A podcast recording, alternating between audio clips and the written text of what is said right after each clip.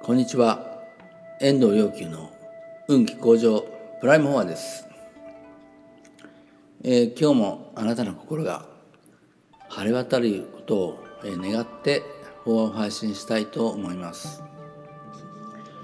無料自教のお話ですけど、まあ、お経の解説に入るとなかなか、え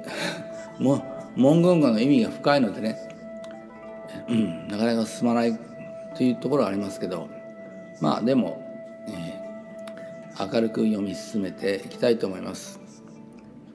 うん、このお釈迦様の、えー説法の座に集まった菩薩の方々は皆、えー無料の行願を備えという言葉がありますよね。まあ一言で言えば、えー一切を生きとし生けるものを、うん本当に安楽な世界に至らしめたいという、えー強い強い願いです、えーそれは痛いほどの願いですのででなぜそこまで、えー願うのか。えーそれはも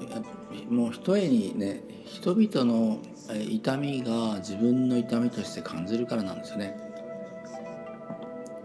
頭で考えて、えー生まれてくるものではないですね願いっていうのはね。えだから人の痛みが自分の痛みとして感じられないとどうしても頭になってしまいますね。あるいはまあ義務になってしまうかもしれない。で愛と義務はやっぱり範囲語なるね。愛と義務はね。愛の反対の言葉は何かっつったら憎しみじゃなくてそれは、うん、義務です。えーとまあ、こんな話をしてるとなかなか進まないので次に行きますけどえそうするとえ一切の功徳の方においてえ安住せりという言葉が出てきます。これね、えーこの功徳一切の功徳の方においてこれこの言葉の意味がまあ深いですね。えまず功徳というとまあかパッと聞くとねどうでしょうかね功徳っていうと。まああの功徳を積むなんていう言葉があったり功徳をいただくなんていうなんかご利益があるようなねそんなイメージがあったり、えーしますけれど、えーこれはですねあの心の中から、えーまあ幸福感やまあ、先ほど安楽という言葉が出てきましたけど安楽さね、えーそういうものがこう湧いてきて湧いてきてその自分にとどまらなくて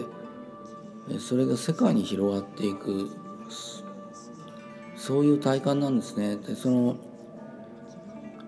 えー安楽さや幸福感が、えー世界に広がっていく。体感っていうのは含まれているものが何かというとまああの世界の安楽や幸福への、まあ、願い願わずして願うっていう感じですかね。別に意図して願ってるわけじゃないんですけど自然にそれが広がっていくからい言ってるし、えーそれを与えてるという別に上から目線の感覚じゃなくてねなんせこれ自分が作ってるもんでもないし自分が沸かしてるもんでもないしもう奥の内なる宇宙大霊からこう湧いてきてあの広がっていくというこれをマックドックのというわけですが本質なんですけどで一切の功徳というのはまあありとあらゆる側面ですね。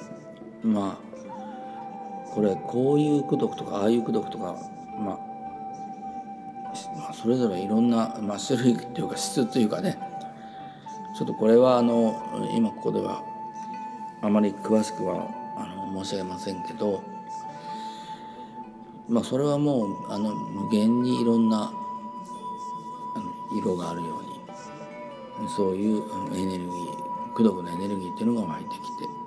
広がっていく。バラエティーに富んでますね。でその2安住セリっていうのは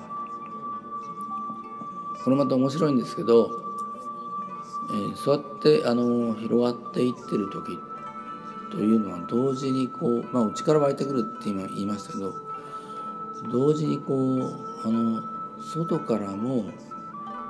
自分の存在が包まれるようにしていただいてくるというのもあるんですね。だからあの外から頂いてくる安楽さなんかもうただこう次から次へに雪が降ってくるようにその安楽さがこう舞い降りてきて自分の心身を包んでる時その時はこうやっぱり安住安らかになまあ住という言葉が出てきたらそれは心の状態境地を言うのでねあの住むという字を書きますけれどこの功徳の方に安住せりというのはえ、うん、そういう状態を言います。広がると同時にこういただいていく。そしてしかもその法というのは、まあ、ダルマですよね。つままあ、あのある意味では法というのは手段方法という意味でもあります。方法の方ですからね、えー、ですからそうなるにはどうしたらいいかというえ手段方法が無意識に分かってるからその手段方法をまああの他の人にも分かち合いたいっていうこう願いが含まれている、えだから一切の功徳の方に安住せりという心身の安楽さのことをまあ言います。まあ面白いですよねそういうふうに心身が安楽であると同時に次の瞬間にはえー、目に見えないですけれど生きとし生けるものの、まあ、存在のその中の痛みも自分のなく我がことのように感じるというのもあるから、まあ、そのために功徳の方方法、うん、安楽を得る方法っていうのを、うん、分かち合うという願いとその行動もまあ生まれてくるわけですよね。えー、なのでぜひあなたにも、えー、まずそれを感じていただければと願っています。え、次から次へとこう舞い降りてくるような雪が舞い降りてくるように安楽さあなたの心身と存在をこう優しくこう包んであの心身を溶かしてくれてと同時にあなたのその存在のね奥からやはりそういう安楽なエネルギーというものが湧いてきてそれがあのもう世界にこう広がっていきますもうあなたの体は透明感に透明のように透明でそれを遮るものは広がるものを遮るものは一切なくだからこそ湧いてき湧いてきて広がるっていうのはそういうことですよね。え、それそしてそれをまああの刻一刻とあの味わいながらそしてそれを分かち合う、まあ、術というものをあのぜひあなたが自分自身の中に見出してそれを分かち合う、うん、人生を送っていくいけばいくほどあの実際の存在としての幸福感に応じて現象としての幸福もあの現れてきますので是非あなたにそんな安楽さが